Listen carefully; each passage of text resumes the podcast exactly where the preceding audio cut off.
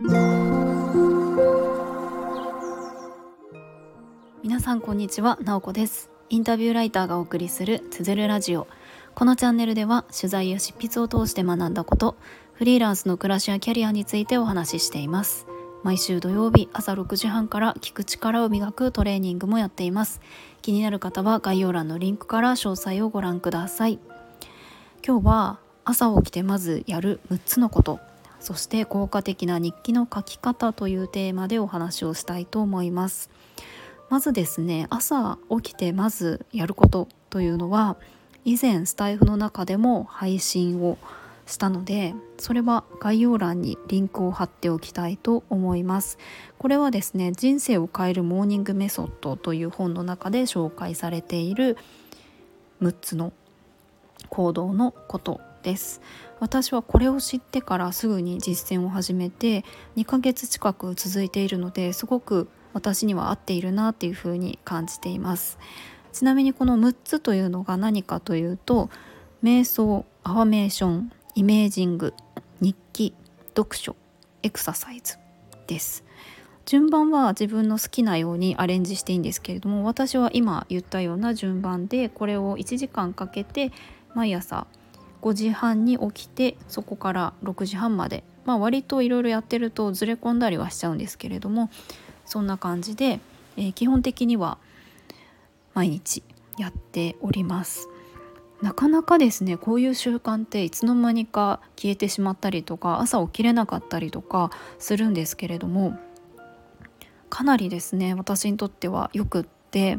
何て言うかいいなっていう実感があるんですよね。で朝起きるのもすごくこのルーティンをするのが楽しいので自然に起きれてるなっていう感じがしています。まあ、ただですね一番の早起きのコツはとにかく早く寝ることだと思います。私は10時半に寝るようにしているので多分一般的な大人が寝る時間からしたらかなり早いと思うんですが12時とか1時とかまで起きてたら絶対5時半に起きれないなと思うのでたっぷり睡眠時間は取るようにしています。まあ、あのこの6つは、まあ、詳しくは以前の配信を見てもらいたいなと思うんですけれどもざっと説明すると、まあ、瞑想はそのまま気持ちを落ち着ける時間。アファメーションは自分のありたい姿とかの状態を言葉で唱えることですね。私は何々な人です。たいな感じで言う。自分で言って聞かせる。そしてイメージングはこれは自分の理想的な状態とかありたい姿を想像する、まあ、絵とか写真を見たりするのも OK で日記を書く。読書をする。エクササイズはあの有酸素運動がいいというふうに書かれていたので私は散歩をしています、まあ、ストレッチとかヨガでもいいんじゃないかなと思います。でこんな感じのルーティンが続いているんですけれども私の中でとにかく大事というか試行錯誤を続けているのが日記の書き方なんですよね。日記って皆さん書いてますか？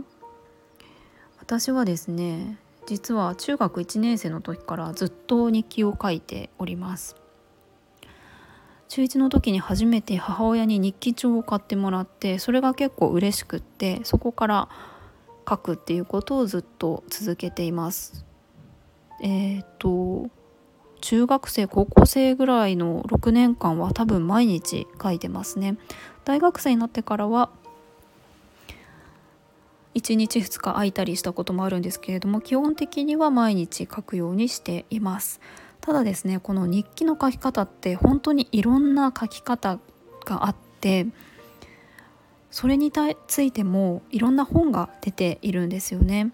私はこれまで試してきたのは、まあ、単純に出来事とか自分の中で思い浮かんだことを書くっていうのが一番こう長く続けている書き方でそれは自分の内面とか気持ちを吐き出すっていう意味ではすごく良かったりとかあとは時々振り返ったりして自分の変化だったりとか変わったものそして変わらないものみたいなことに気づくことができるのはすごく日記のいいところだなと思うんですよね。で一時期試していたのがモーニングページというやり方です。これモーニングページで検索したらおそらく出ると思うんですが A4 サイズのちょっと大きめの白紙のノートに白紙というか無地のノートに朝一自分の中から湧き出てくることをとにかく手を止めずに書き続けるみたいなやつで確かオリラジのあっちゃんも YouTube で以前紹介をしていたと思います。これもですね私以前やっていました、まあ、ただですね A41 ページを埋まるまで書くってなかなか時間がかかったりとかして私にとっては結構しんどかったんですよね。まあ、あの吐き出すっていう意味では良かったんですけれどもどこかに出かけた時に一緒にノートを持っていくのも大事だったりするので A4 サイズだとちょっと大きかったりして、まあ、なのでもうちょっとコンパクトにできて振り返りもしやすい形がいいなと思っていろいろと試行錯誤をしておりました。で最近知ったというか以前から知ってたんですけれども最近やり始めたのがミーニングノートというやり方です。これもご存知の方はもしかしたらいるかもしれません。これも本が出ているので、えー、もし気になる方は手に取って見てもらえればなと思うんですけれどもミーニング、えー、意味付けですね。自分が書いたことを振り返って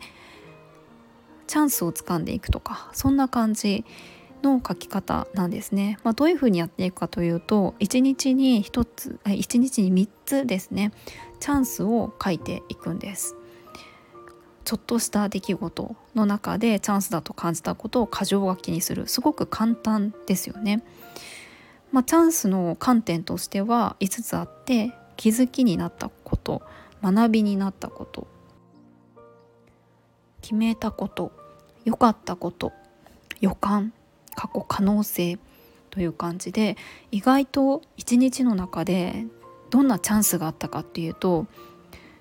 意外と思い浮かばなかったりしてこの観点で探してみるとちょっと見つかりやすくなったりしてちょっと私はこの2週間ぐらい試しにやってみているところです。まあ、なので書き方は本当に中1から日記を書いているくせに未だに試行錯誤をしていて吐き出すっていう要素だったりとかはすごくあるんですけれども何か未来につながるような書き方だったりとかその振り返りやすい書き方であったりとかそういうのはずっと模索しているなっていう感じがしています。ただ久しぶりにそのこのミーニングノートの書き方っていうのはすごくいいような気がしていて、まあ、何より振り返りやすいんですよね。たくさん書きまくるとその書いてる時はすごく自分の内面を吐き出す感じで気持ちがいいんですけれども振り返りは割としにくい文章がたくさんになっちゃうのでちょっとあの目的が変わってきちゃうなっていう感じで書きたいことがバーってある時はガーって書いていいと思うんですけれども振り返りをしたいなっていう時は短く箇条書きに書いていくっていうのがすごくいいなっていう感じがしていますなのでちょっとその辺りを組み合わせつつやりたいなと思っているところです。まあ、これですねチャンス3つ書いてそれだけでもちろん終わりではなくって1週間に1回それらを振り返ってそのつながりであったりとかそれらを振り返ってみて3つの観点ですね今度は。自分自身自分の取説を作るような整理をしたして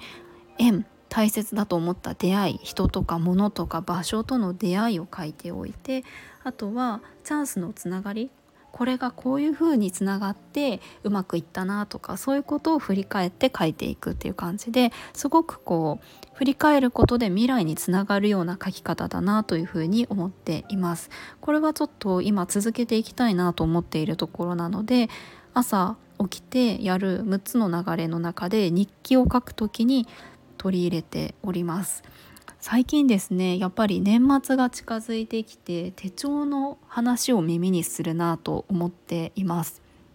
私は日記は紙でずっと書いてきたんですけれどもえっと、手帳はしばらくアプリというか Google カレンダーだけで昔はかなり紙の手帳は好きだったんですがこの数年は全く紙は紙の手帳は使っていなくってただちょっと未来の予定を書いたりとか振り返ったりとか記録をするというような意味合いで紙の手帳来年度は使ってみようかなっていうふうに思っています。このミーニングノートを書くための手帳というかなんかその辺りはちょっと今考え中っていうところです。もしこれを聞いてくださっている方でこんな日記の書き方おすすめだよとかこの手帳が結構いいよとか気になっているとかそういう情報があったら是非教えてください、えー、配信をしてくださったらそれを聞きに行きたいと思います。今日も最後まで聞いていただきありがとうございます。もいもい。